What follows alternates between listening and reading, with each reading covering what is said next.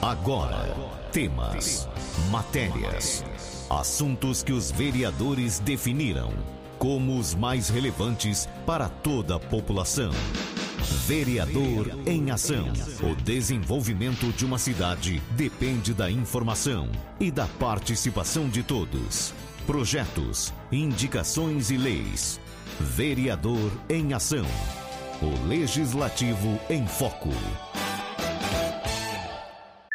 Você vai ouvir agora o vereador Dr. Edu Fenerick. Meus cumprimentos aos amigos ouvintes de Jabuticabal, Corrego Rico e Lusitânia. Na próxima segunda-feira, dia 3 de novembro, às 9h10, está prevista pelo edital a realização pela Prefeitura Municipal de certame licitatório na modalidade tomada de preços, objetivando a retomada das obras de ampliação da pista do nosso aeroporto. Essas obras serão realizadas graças à concessão de verba parlamentar de R$ 2.444.444,44 de autoria do deputado federal e presidente do MDB Nacional, Baleia Rossi, complementada com a contrapartida de aproximadamente 750 mil reais do município de Jabuticabal através do Fundo Municipal de Desenvolvimento Industrial.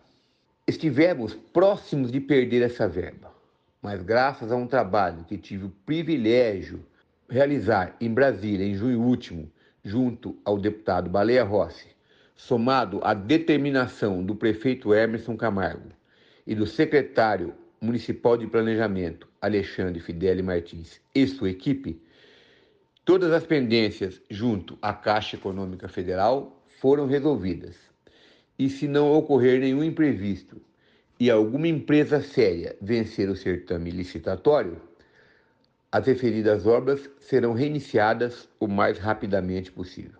Agradecimentos especiais ao ex-vereador, ex-vice-prefeito, presidente do Diretório Municipal do MDB e meu amigo Vitório de Simone responsável pela conquista dessa verba na legislatura anterior, junto ao deputado Baleia Rossi. Vamos, portanto, aguardar e, sobretudo, trabalhar para o êxito do certame licitatório e, em decorrência, para que as obras possam ser reiniciadas o mais rapidamente possível.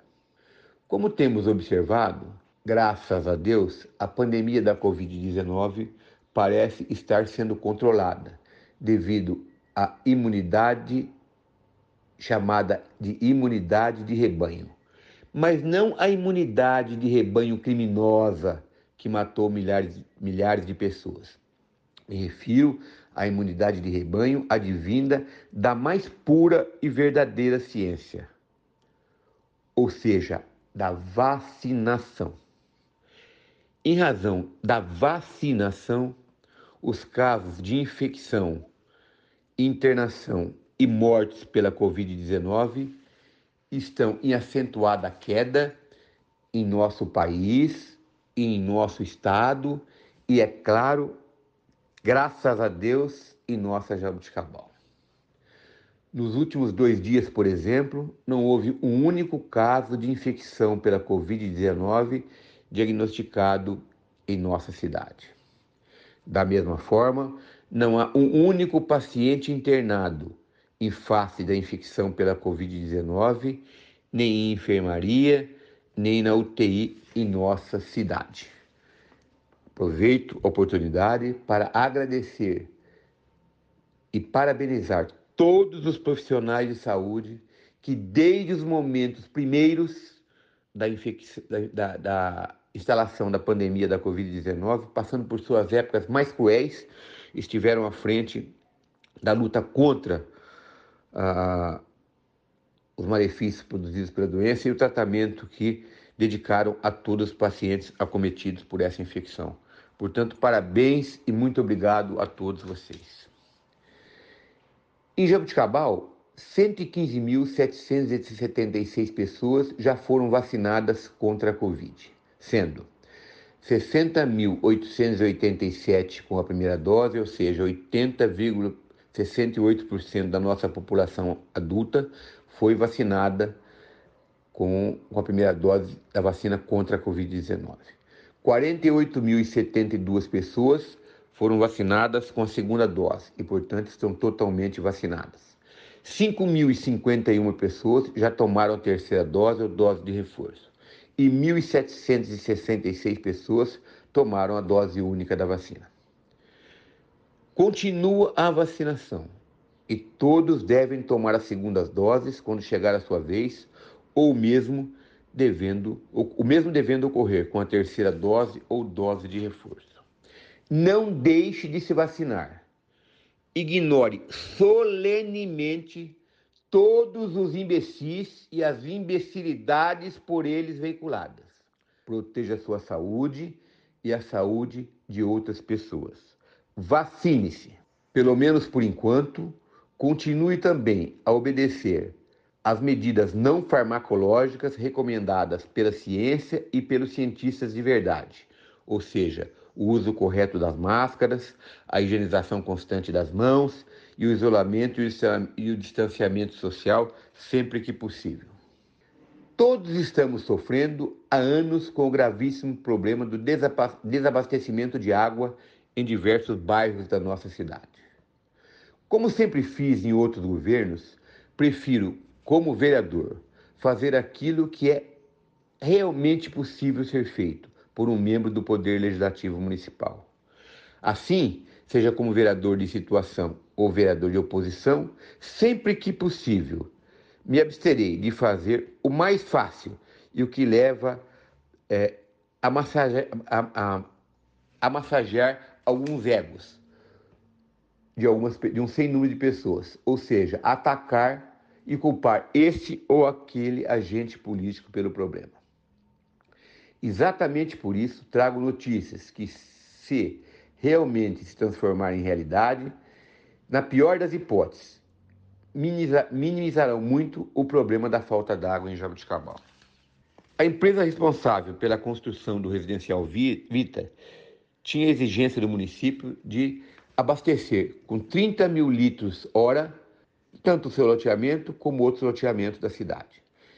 E ela está perfurando dois poços, um no próprio residencial, cuja vazão prevista é 17 mil litros hora, e que, além do residencial, beneficiarão os bairros Atenas, Atenas 1 e 2.